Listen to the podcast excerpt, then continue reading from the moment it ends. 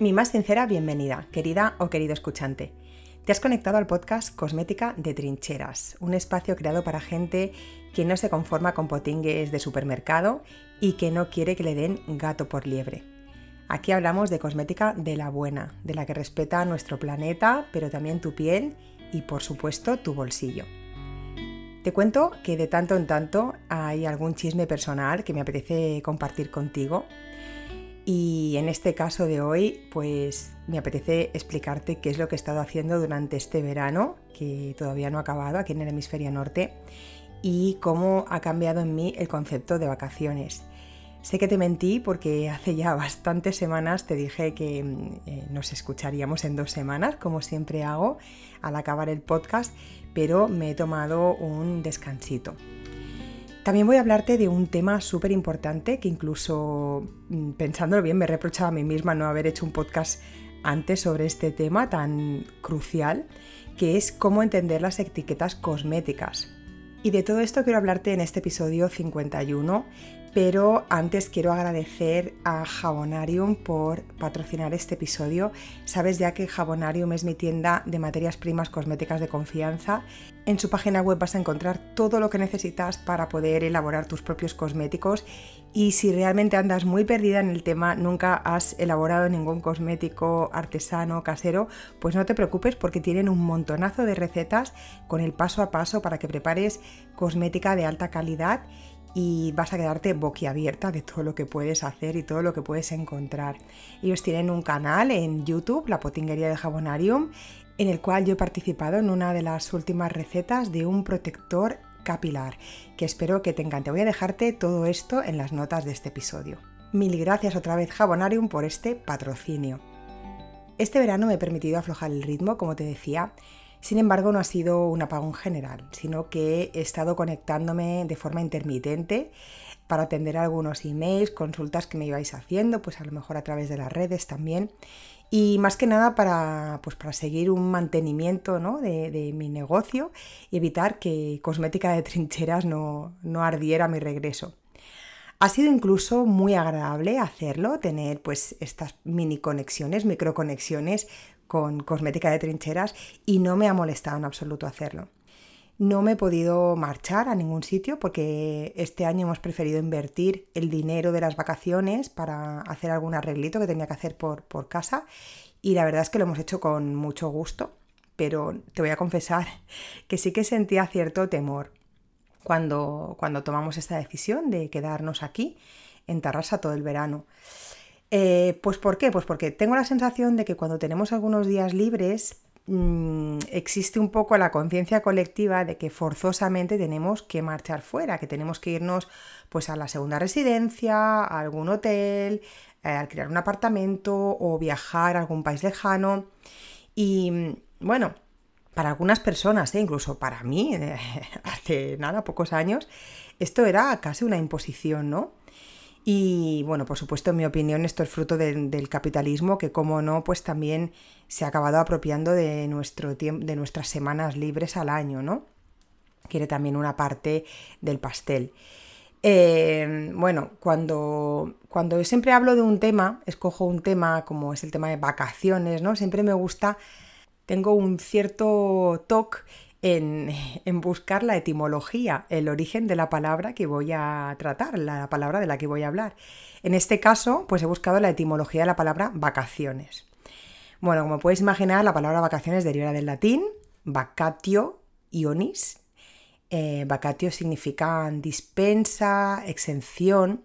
Es un vocablo que a la vez significa vaciamiento y suspensión de las actividades normales. Hay otras palabras relacionadas con vacationes, ¿no? Que es vacans, que es el participio del verbo vacare. El verbo vacare significa estar libre, desocupado, vacante, ¿no? Y después está vacus, que es vacío, desocupado, libre, vacío.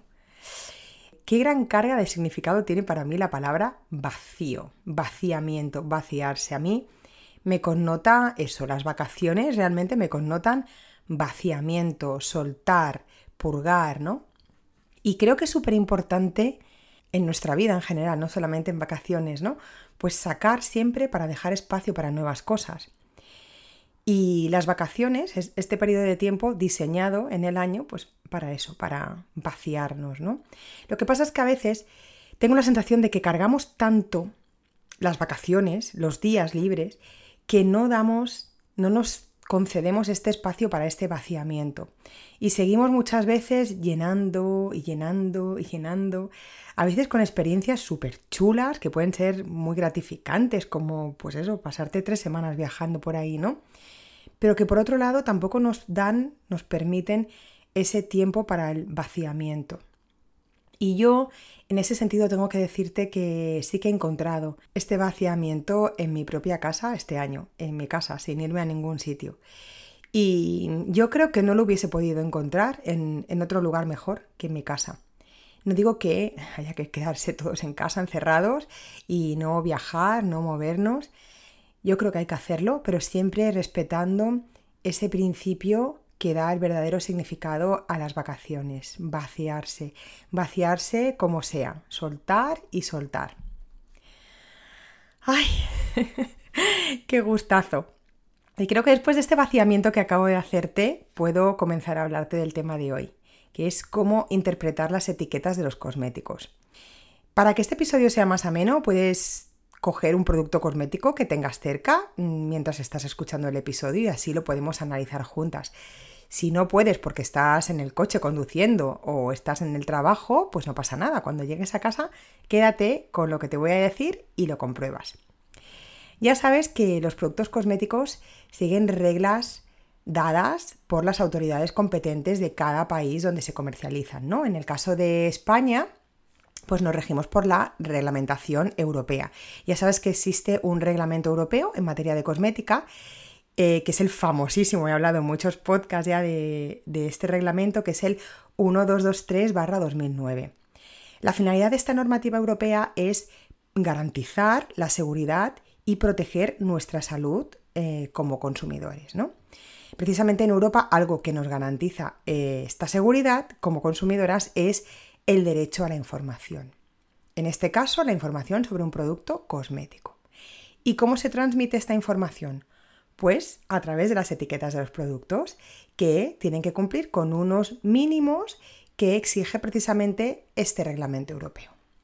En el episodio de hoy nos vamos a centrar solamente en lo que es el listado de ingredientes en sí, pero debes saber que la regulación europea exige muchas más cosas que deben figurar en el etiquetado, además de esta lista de ingredientes que componen el producto. ¿eh?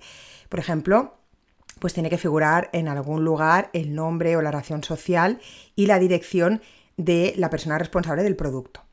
Tiene que figurar, por supuesto, la fecha de duración mínima o, en su defecto, lo que se conoce como PAO, que es el plazo que tienes para consumirlo tras la apertura del producto. Y eh, muchas otras cosas que yo creo que dan para otro episodio entero.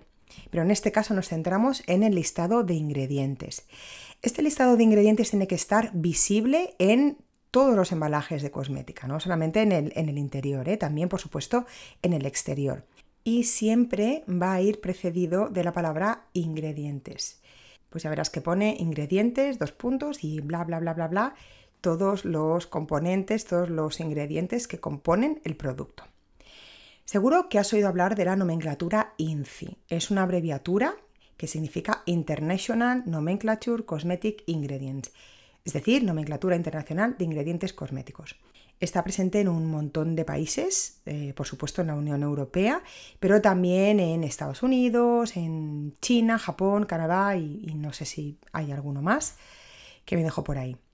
Esta nomenclatura internacional se creó básicamente para romper las barreras idiomáticas, pues por ejemplo si yo me mm, quiero viajar a Estados Unidos, que un mismo ingrediente se diga de la misma forma en todos los diferentes países y yo pueda entender pues lo que es, ¿no? Imagina que viajo a Estados Unidos y allí me compro una crema y leo los ingredientes. Pues veo ingredients, dos puntos, bla, bla, bla, bla, bla, ¿no? Y entre ellos figura pues teobroma, cacao, seed butter. Si yo veo teobroma, cacao, seed butter, ya voy a saber Yo, porque conozco este ingrediente muy bien, yo ya sé que se trata de manteca de cacao y voy a saber que es el mismo ingrediente, lo voy a ver escrito en Estados Unidos eh, como teobroma cacao seed butter, pero en España lo voy a ver escrito exactamente igual y en Francia y en Alemania y en Japón.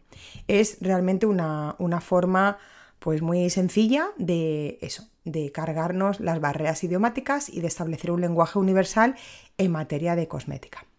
Bien, desde mayo del 2020, además de esto, la Unión Europea también estableció un glosario de nombres para etiquetar, em, que se pueden utilizar para etiquetar los ingredientes que usan los productos de la Unión Europea. Es un glosario que se va actualizando constantemente y hay ahora como unas 30.000 entradas. Si tienes curiosidad, voy a dejarte este glosario en las notas del podcast. Eh, y por norma general ya vas a ver que los ingredientes del listado, entre el listado de ingredientes del producto, van a estar en inglés.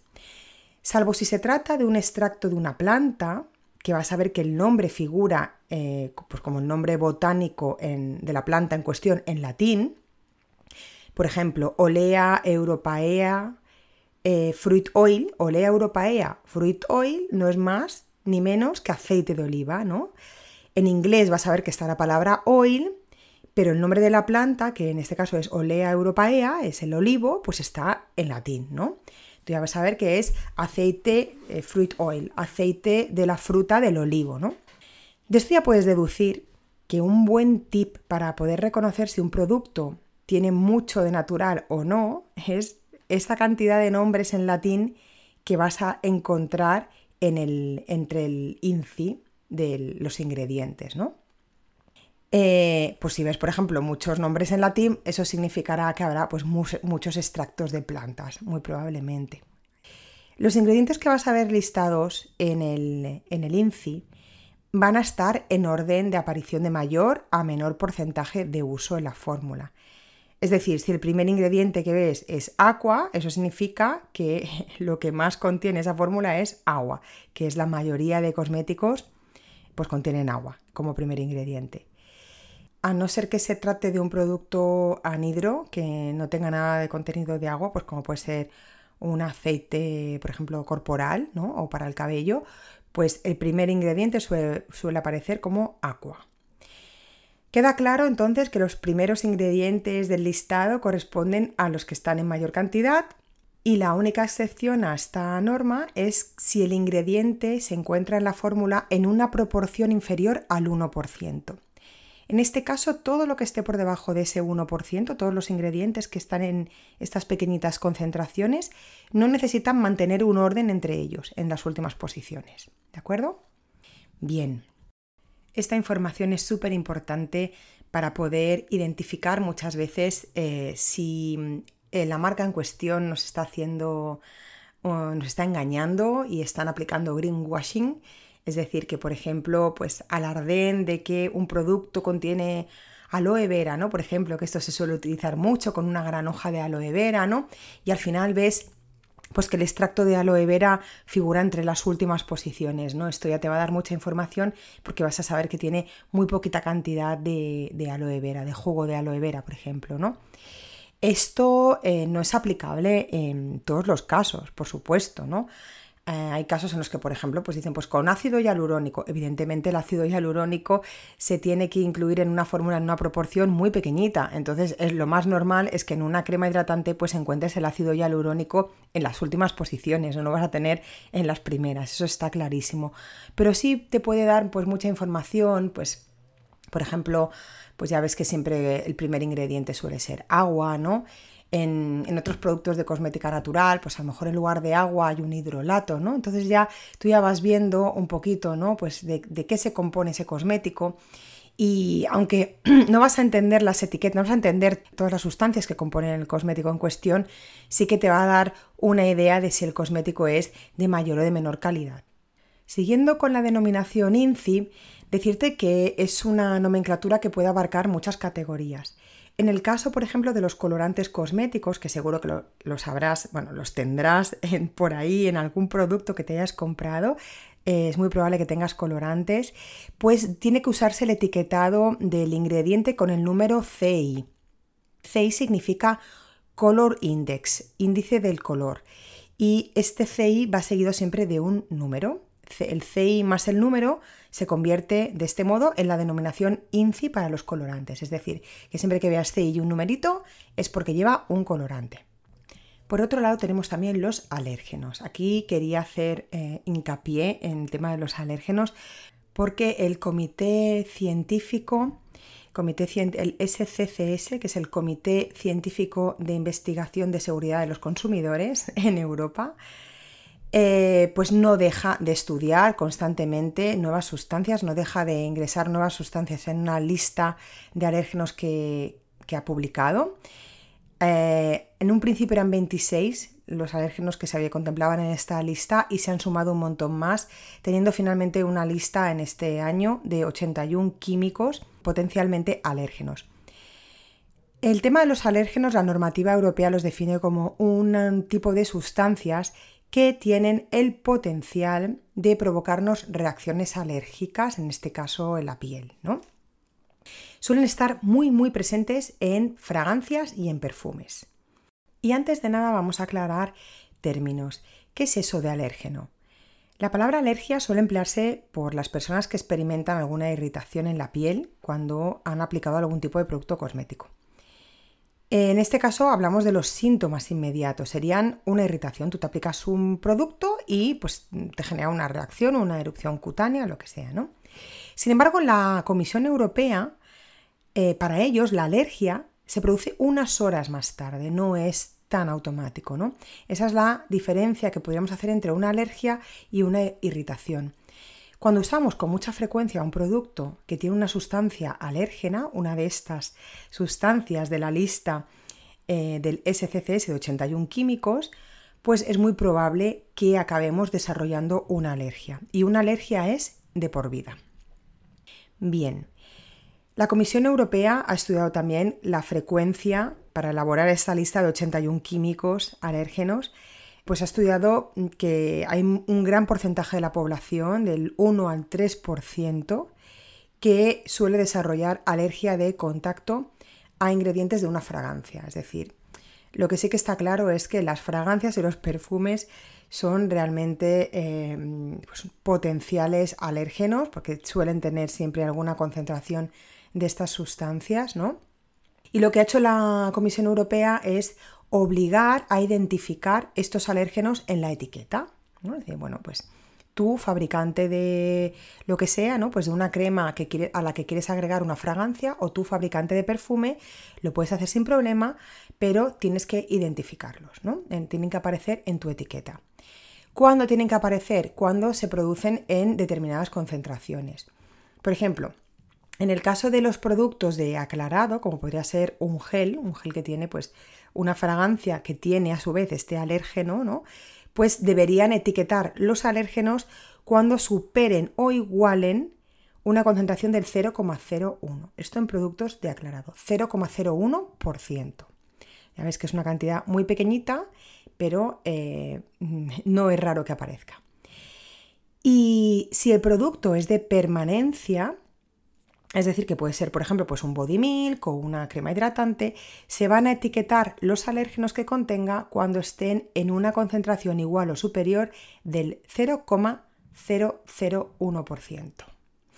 Ya ves que es lógico que un producto que no se aclare, pues eh, sea mucho más estricto, ¿no? porque va a permanecer en la piel durante, durante, si no se aclara durante más tiempo, pues es mucho más estricto que un producto que se aclare.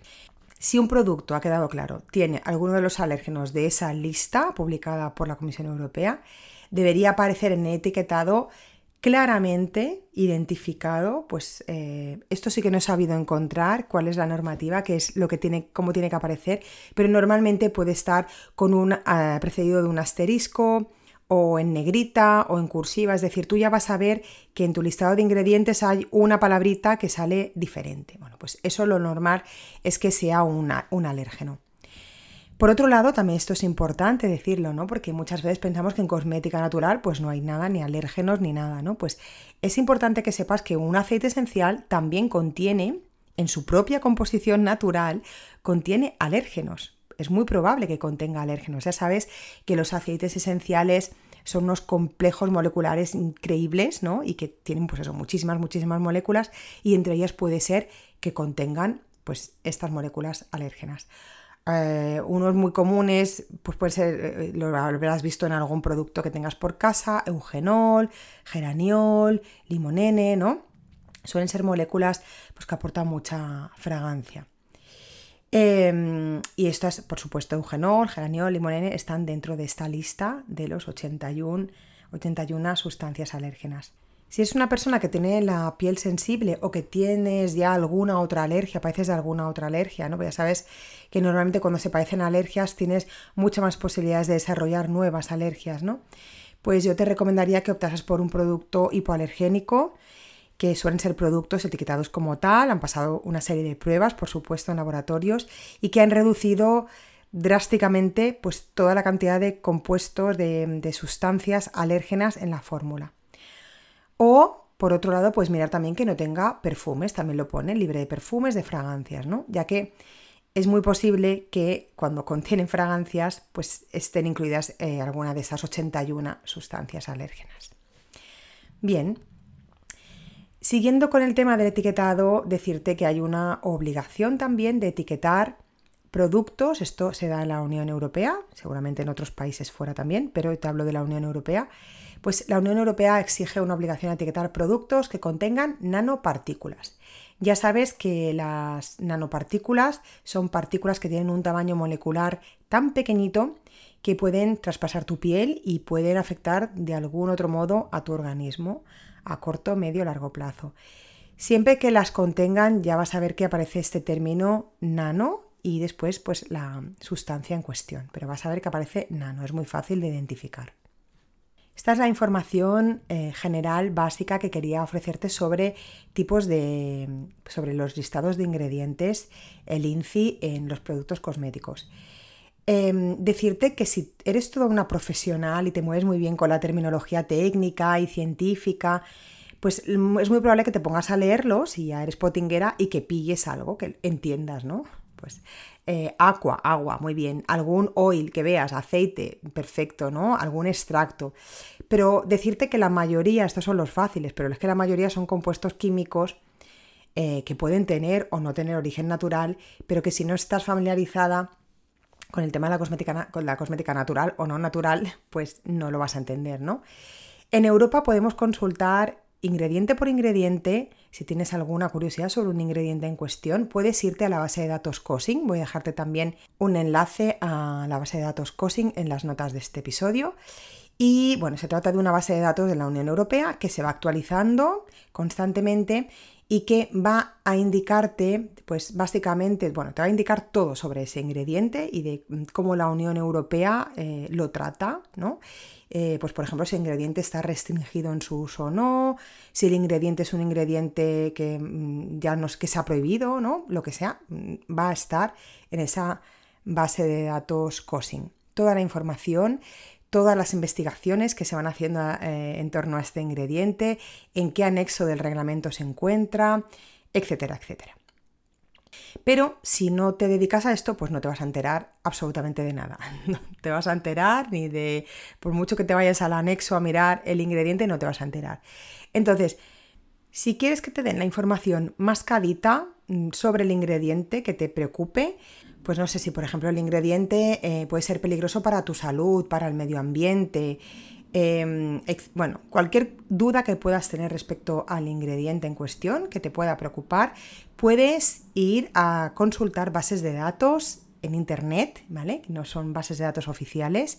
Hay una que a mí me gusta mucho, em, que es Inci Beauty, ahora te hablaré de ella, pero recientemente he descubierto otra que se llama inci.es, que es una base de datos española que está creciendo poco a poco, pues va introduciendo muchos más ingredientes a su base de datos y que te explica, te da todo tipo de información sobre el ingrediente de la forma en la que a ti te interesa y fácilmente entendible. Es decir, si el ingrediente es peligroso, si no es peligroso, si está restringido, si no, lo que sea. La que te decía antes, que es la que yo siempre he consultado, es la Inci Beauty. Voy a dejarte todo eso también en las notas del podcast. Inci Beauty es una aplicación francesa bueno, la puedes encontrar, es una página web, pero ahora también está en, en app, que es totalmente independiente, es decir, no hay ninguna marca de cosmética que vaya a pagar para que esta página web o esta aplicación se mantengan, ¿no?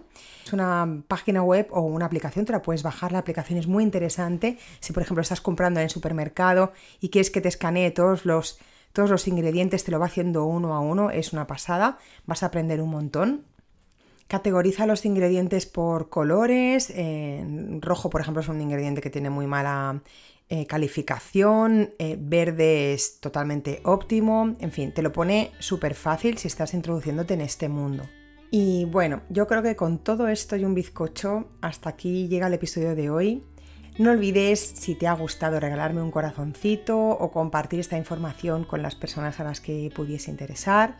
Yo te voy a mandar un fuerte abrazo, me despido de ti hasta dentro de dos semanas. No quiero mentirte esta vez como, como ocurrió accidentalmente la última vez porque me he demorado más de un mes con este episodio.